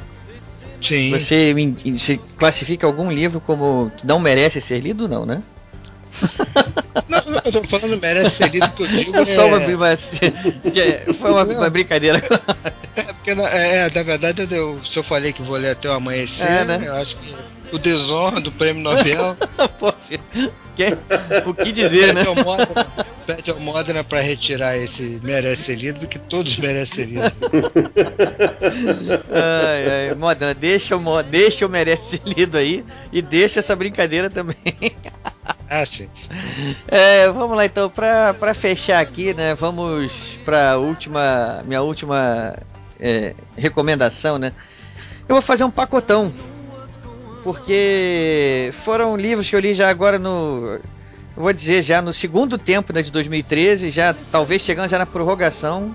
E foi, assim, eu encadeei. Foi uma semana um pouco de férias aí, um livro, um período aí que eu parei tudo e estava meio só dedicado a, ler aqui, ficar em casa aqui com minha filha, né, não estava indo mais para a escola. Enfim, eu, eu enfileirei uns livros aqui bem despretensiosos e foram vários. Eu vou fazer um pacotão aqui, mas eu vou me dedicar, falar mais sobre dois deles. Os dois primeiros que eu vou falar foram dois do John Grisham. Mas por incrível que pareça, não foram thrillers jurídicos. É, foram dois livros completamente diferentes do John Grisham. Um chamado Nas Arquibancadas, que conta a história de um antigo quarterback de, da, de uma, de uma escola lá que é extremamente tradicional na produção de jogadores para o futebol americano, né? E ele foi o melhor quarterback que surgiu em todos os tempos dessa história. Teve uma carreira é, terminada precocemente e praticamente todos os ex-jogadores estão se reunindo de volta agora para um encontro porque o, tem o, o, o, treinador de todos eles, o treinador que treinou esse time, que fez, fez esse time ser famoso, tá à beira da morte e todos eles voltam lá para para se despedir dele. É uma história que tem nada a ver com ambiente jurídico. O John Grisham continua a fazer. É um livro pequenininho também. Cumpriu bem o objetivo de desligar um pouco do mundo. Foi engraçado. Foi é bom a gente ler esse livro, Mata. Mais uma vez para aquele objetivo que eu te falei. É... é aprender um pouco sobre a cultura americana, sobre a sociedade americana também. Né? A gente acaba vendo um pouco como funciona. É uma cidade interior, as coisas como como as pessoas se relacionam numa cidade interior, que tem uma escola da qual todos se orgulham do time de futebol da escola. É completamente diferente daqui. Ah, sim. É, é, muito diferente. Você vê como as pessoas. Você vê assim, não, são países do Ocidente, né? São países que têm praticamente a, mesmo, a mesma idade, né? Estados Unidos e Brasil, um descoberto em 1492, né? O outro em 1500. A, a história não começa daí, mas Pô, mas um é anglo-saxão, o outro é ibérico. É, tem uma tem, ah, lógico, as diferenças são gritantes, mas a gente pode dizer que são países capitalistas ocidentais que guardam, guardam muitas semelhanças. Mas quando você vai olhar ali, bota a lupa e vai ver como funciona a sociedade ali, é completamente diferente. É, o Brasil é capitalista em termos, em termos né? né? Enfim. É. Tem, tem, ele não é um modelo de capitalismo. Feudal. Né? Brasil ainda tem um lado feudal aí, muito Sim. acentuado. É, uma né? coisa. É, o, o, sistema aqui é, é cruel, né? Sendo que eu nunca vi um país capitalista, que se diz capitalista, que dependa tanto do governo, como é o caso do Brasil. As Sim. empresas todas têm que fazer negócio com o governo, que eu, entendeu? Isso é um- não sei que capitalismo é esse que a gente vive. Mo- Pro modelo de capitalismo a gente está longe, né? Quando a gente quer criticar. Quer, quer criticar o Brasil dizendo que o modelo capitalista não serve para o Brasil, tá falando bobagem, né? Porque o Brasil não é capitalista. Não sabe é capitalismo. Enfim, essa discussão é muito longa, tem muitas nuances. E isso vem desde o tempo das capitanias hereditárias. Né? É. O outro livro dele também, que esse eu acho que assim, botou uma lupa maior ainda em como funciona a sociedade americana, que o livro se chama Esquecer o Natal. É a história de um casal que tem uma filha única, que, é, que essa filha terminou o, o, o segundo grau lá, né? Terminou a escola e ela vai pro, vai pra universidade. Só que antes disso, como é muito comum para os países de primeiro mundo, é, é, é, em vez dela imediatamente entrar na universidade, ela vai fazer um ano aí meio sabático, ela vai viajar pelo mundo, ela tá. é, ela se envolveu aí num programa é, no- no- que acontece no Peru, um programa de medicina lá, ela quer ir lá ajudar as populações é, desassistidas do Peru. E o justamente no período do Natal e, o- e os pais dela, né, já dois senhores já estão vão ficar sozinhos no Natal. E ele, o, o pai resolve o seguinte: ele não vai fazer o Natal esse ano na casa dele. Ele e as mulheres vão viajar, vão fazer um cruzeiro e vão fugir de toda aquela preparação que é o Natal. E aí você começa a perceber o seguinte: o Natal para os americanos é uma coisa importantíssima. Esse eu digo que é uma lupa maior ainda, porque se no livro outro lá, o, o que eu falei antes, né, o nas arquibancadas, é uma lupa em cima de uma cidade interior, esse é uma lupa em cima de uma rua. Esse é do John Grisham também, esse do Natal? do John Grisham também. É, ele fala, todos os personagens, todas as coisas que acontecem são só em relação à rua onde esse casal mora. É, os vizinhos observando tudo que eles estão fazendo, estranhando o fato de que os escoteiros passam para vender árvore de Natal e ele não compra. É, todo mundo botando uma pressão incrível em cima dele, porque ele não botou ainda a decoração de Natal na casa dele, no, no telhado, no, no, no quintal né, os vendedores lá de cartões de Natal, que é uma tradição muito grande para eles também, cercando a mulher dele, assim, tipo, olha, a gente tem que fazer sua encomenda logo, né? O Natal já tá chegando, as encomendas, os, os, estoques tá acabando. Se você não fizer, não encomendar os seus cartões logo, você vai ficar Mas sem. o, o livro, o livro é uma crítica a, a essa Olha, ele- coisa do Natal? Ele até pode ser lido assim, sim, porque. Porque, apesar dele ter um tom otimista, assim, no. eu- eu- mais, mais um pouco pro final ele dá um tom otimista, não vou me estender muito porque eu não gosto da spoiler. Mas é, o personagem principal, o pai da menina lá que viaja, né, que é, esse, é o personagem principal da história. é, ele é um contador, trabalha numa firma lá de contabilidade lá e ele. aquele cara todo certinho, né? Então ele começa a fazer. Quando ele decide que ele não vai participar do Natal, ele percebe que ele. No ano anterior, os gastos dele com o Natal chegaram a 6 mil dólares, ou 6 ou 7 mil dólares, uma coisa assim. Então, esse ano, sobra dinheiro. Se ele resolver fazer um cruzeiro, só ele e a esposa, aproveitar que a filha não vai estar em casa, então eles não vão ter a família reunida para o Natal, né, já que a, a filha dele vai estar no Peru lá, né? Então eles ele, ele resolve pô, um cruzeiro no Caribe, eu e minha esposa aqui uma semana é muito menos do que isso que eu gastei ano passado. Então para ele até uma ideia de economia também, né? É bom, bom, como eu não gosto de John Grisham, como você sabe, né? Isso é um dos nossos poucos pontos de divergência, talvez você gosta. Eu acho John Grisham um saco. É, esse é um livro Desculpem. completamente diferente dele também, que nem o outro lá que eu falei do. do- nas arquibancadas também. Esse é, também não tem nada a ver com o jurídico, né? É a história dessa família. O- eu tô lendo a sinopse aqui, eu até procurei a sinopse, e a sinopse é um primor de spoiler. Entregam, entregam o final todo. Entrega totalmente. Eu não, eu não vou ler a sinopse toda aqui, ó. O livro conta a história de Nora e Luther Crunk que planejam fazer um cruzeiro pelo Caribe para fugir do Natal. Escândalo e pasmos gerais, pois moram num bairro chique onde todo mundo festeja o Natal com todo o brilho que tem a maior festa cristã.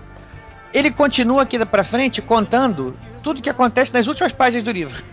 É, ou seja, a sinopse estragou completamente Para um livro do John Grisham é um absurdo o completo. pequeno plot twist que tem nessa. A pequena reviravolta que tem nessa história, porque também é um livro curtinho também. Ele tá todo estragado aqui, já tá, já tá entregue aqui na sinopse já. Eu não li porque se alguém se interessar em ler. se eu ler a continuação aqui, já estraguei essa, essa pequena reviravolta do fim aqui. É, eu não vou ler, não. Eu confesso que eu não sou muito fã de John Grisham, nem dos livros jurídicos dele. Achei todos muito chatos. O melhorzinho que eu achei foi a firma. Eu gostei, mas depois de uma certa hora o, o livro o- desanda. Eu vi o filme. Eu vi o filme também, eu não li o livro não, vi o filme. É, o filme, é, o filme é, é melhorzinho. Mas o livro é, é- não é ruim, assim, eu acho. Não acho grande coisa. Eu, eu, eu- Se o filme é melhorzinho, não tem salvação.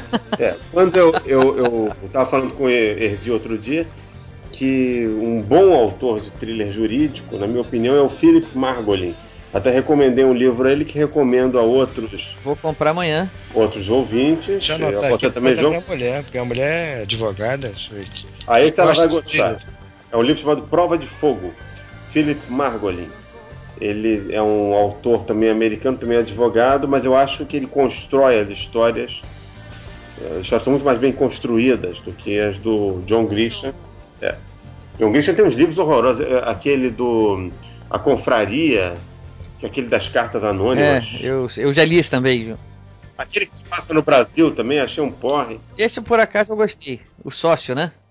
Esses corretores, esses corretores de teclado, ah, eu, eu botei Felipe, ele botou aqui pugilista, eu dei ok, ele ficou pugilista. Pugilista.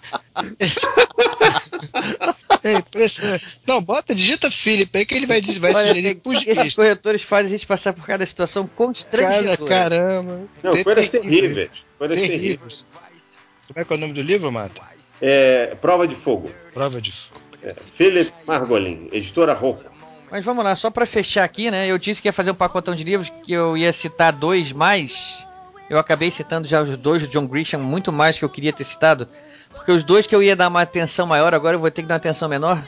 Foram dois livros do John Green, que eu li também por acaso. Eu viajei em novembro, em final de novembro, início de dezembro. Quando eu voltei, tinha um pacote aí com três livros do John Green pra mim. Eu, por acaso, me inscrevi numa promoção aí do, do site do Globo. Fiz uma frase lá sobre o tema que tinham pedido e ganhei. Eu não sabia. Quando eu voltei aqui, os livros tinham chegado pra mim. Eu não tinha a menor ideia do porquê. Parabéns, eu nunca ganho essas, essas promoções. É, eu, Tem Eu gente que ganha com frequência isso. É. Aí eu ganhei os livros, comecei e fui ler. Eu tinha o famoso livro dele, A Culpa é das Estrelas. é, o outro Cidade de Papel e o outro Teorema Catherine. Eu não li o Culpa é das Estrelas. É, eu acabei lendo o Teorema Catherine, que é era o menor dos três, porque eu quis ver por que, que esse John Green tá tão famoso assim, né? Tá tão na onda, né?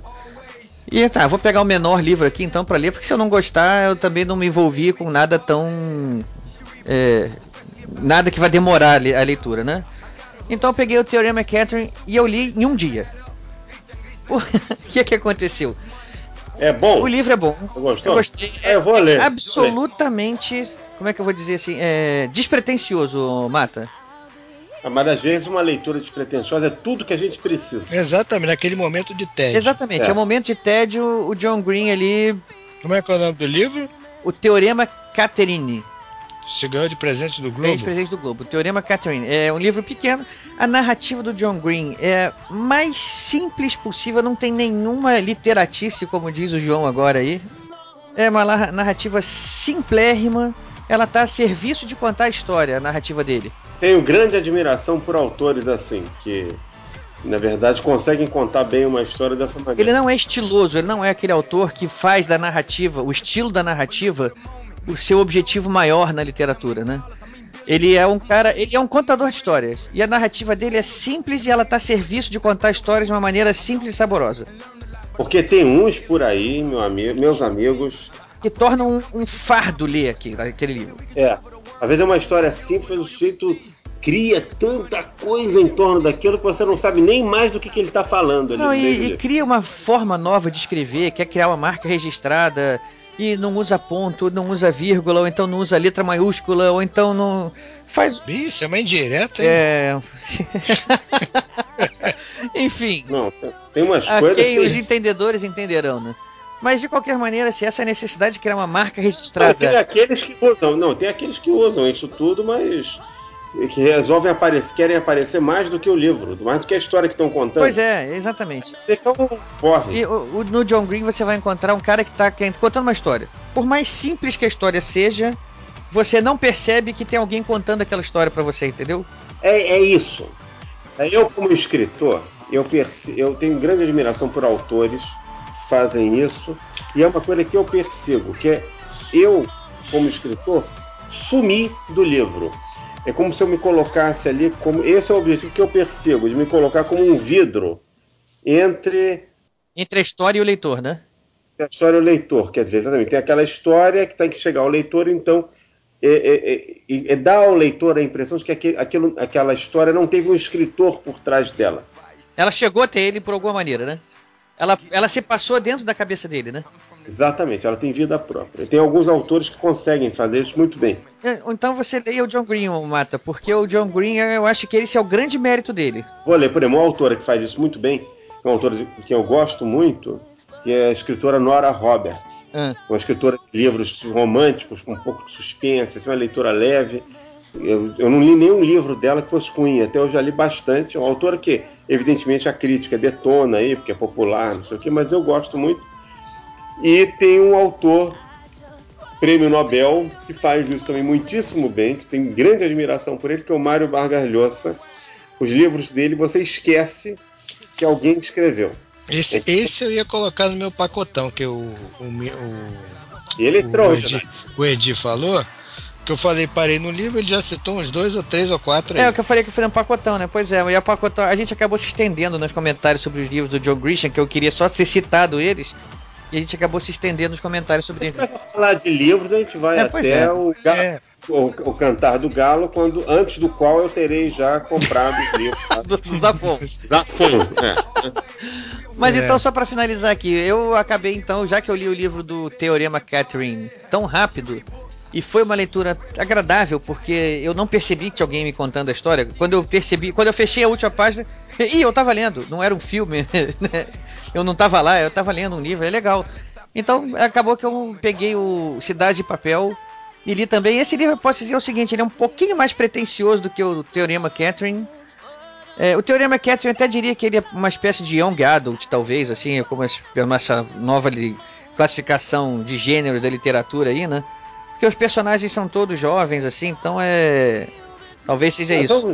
Young Adult como a gente aqui, É. né? Nós somos todos né? jovens né? adultos. O Cidade de Papel, mais ainda. Os personagens também acho que talvez sejam até um, um pouquinho mais novos até do que o do Teorema Catherine. E esse, mas essa história talvez seja um pouquinho mais pretensiosa, porque a- as reflexões do personagem principal às vezes é, tentam ser um pouco mais profundas, né? Tentam passar alguma coisa a mais, alguma filosofia maior, alguma experiência de vida maior que ele Aqui a, a pergunta é: consegue? Acho que depende da- do seu nível de aceitação. Eu não tenho a pretensão de dizer que vai conseguir para todo mundo. Eu acho que o público leitor dele tem a, tem a ganhar é, sendo exposto àquela filosofia de vida ali que ele está colocando ali sim. Ah, que bom. Eu, eu vou, eu vou ler depois. Esse eu não, não digo que vou comprar amanhã. Mas esses dois livros eu acabei lendo os dois livros de John Green pra pra entender o porquê que esse cara é um fenômeno tão grande. Entendi. É é uma literatura muito fácil de ser lida, muito rápida, assim, você não, não sente que leu. Né? O livro passa. Também é, é aquele tipo de livro também que eu posso dizer que você fechou o livro e a história já começa a se dissipar também. Né? Mas isso não, eu não considero isso um demérito, não. Né? Porque enquanto a história estava ali sendo contada, ela estava cumprindo o papel dela, né? De, de te entreter sem que nada tivesse te incomodando eh, ali, né? Então, John Green foi aí minha. Foi o que eu fechei o ano aí. É, os 45 de segundo tempo eu tava terminando de ler isso aí. Vamos ver, né? O que que o, que que o 2014 agora aguarda pra gente.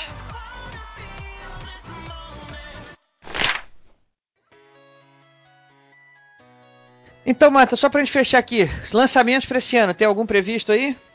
Ah, eu tenho alguns, mas eu não, por enquanto eu não posso falar, não, porque eu não assinei os contratos. Entendi, então. É. Ele... Mas tem três, é, três ou quatro juvenis que já estão. Com ponto final? Não, já foram entregues, inclusive, nas editoras, mas. Tá no Em primeiro lugar, é, tem duas questões. Primeiro, que eu não assinei os contratos ainda. Então a gente nunca. É, é, muito, é sempre muita pretensão você falar qualquer coisa sobre é, prometer lançamento sem ter os contratos assinados. E a, a, a segunda coisa, eu, eu não sei também se esses livros sairão todos eles este ano. Você pode assinar um contrato agora e o livro só sair no ano que vem ou no outro. Mas eu estou com quatro livros juvenis é, devidamente Entregues. encaminhados, bem encaminhados, foram entregues já, foram Revisados, né? lidos, aprovados e tudo, mas eu ainda não posso é, dizer a vocês uma data de lançamento. O melhor dos mundos tem quatro livros do Mata chegando aos mercados esse ano. No melhor dos cenários. Não, mas eu não sei se eles vão chegar, né? Vamos ver ainda. Não, eu tô dizendo no melhor dos cenários. Tudo dando No melhor dos certo. cenários haverá quatro. é. No pior deles não haverá nenhum. Então, é, vamos, ver. Então, boa sorte, Mata. Boa sorte para nós, ouvintes, leitores, né, que seremos brindados aí com uma coleção. Já quatro livros, já pode dizer que é uma coleção de livros do Mata. É, são quatro livros diferentes, né, de, de- de- séries diferentes. São, um não, não pertence à série e outros três é, são três livros de uma série. Legal. De três séries diferentes, né? Entendi. Enfim, acho que é isso aí. Acho que o recado tá dado. Ouvintes, estamos de volta com tudo. Um abraço para vocês. Um abraço aí. Abraço, um Abraço, prazer Mata, abraço. Erdi. Foi um prazer, cara. Abraço aí, João, Erdi, ouvintes, amigos, foi ótimo. Como Abri um espumante aqui agora pra comemorar. É, eu também vou, boa ideia. Boa ideia.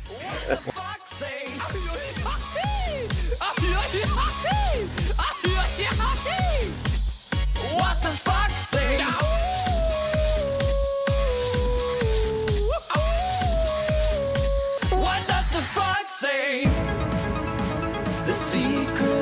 the fuck,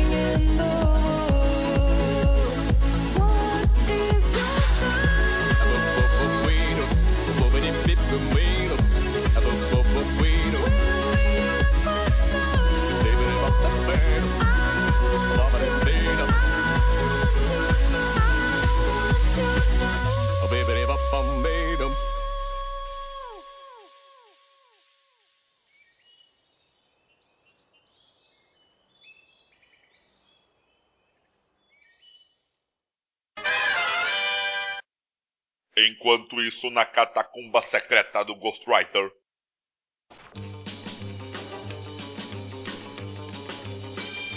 E antes de mais nada, Modena, vamos dar uma satisfação aqui pro nosso ouvinte, né? Eu? Você que tem que dar, não sei eu que tem que dar, não. Eu não, nós dois, né? Porque afinal de contas, o podcast não é meu, é nosso. Eu não saí de férias. Eu não troquei de internet. Eu não tive programa falhando. Olha só. Se você não tivesse o final de ano tão complicado em função da tua empresa, Sem programa? Como é que eu vou ter? Não, mas o programa, assim que gravou, se você já tivesse tido tempo livre, você já tinha editado muito mais tempo, mas você não teve porque você estava com a sua empresa lá. Eu nem me sinto no direito de cobrar nada, porque eu sei que você tem suas atividades aí da sua empresa, eu não vou ficar lá, moda, porra, cadê o podcast? Mas manda um. Ai, ai, ai. Ai, ai, ai. Será esse o fim da dupla dinâmica?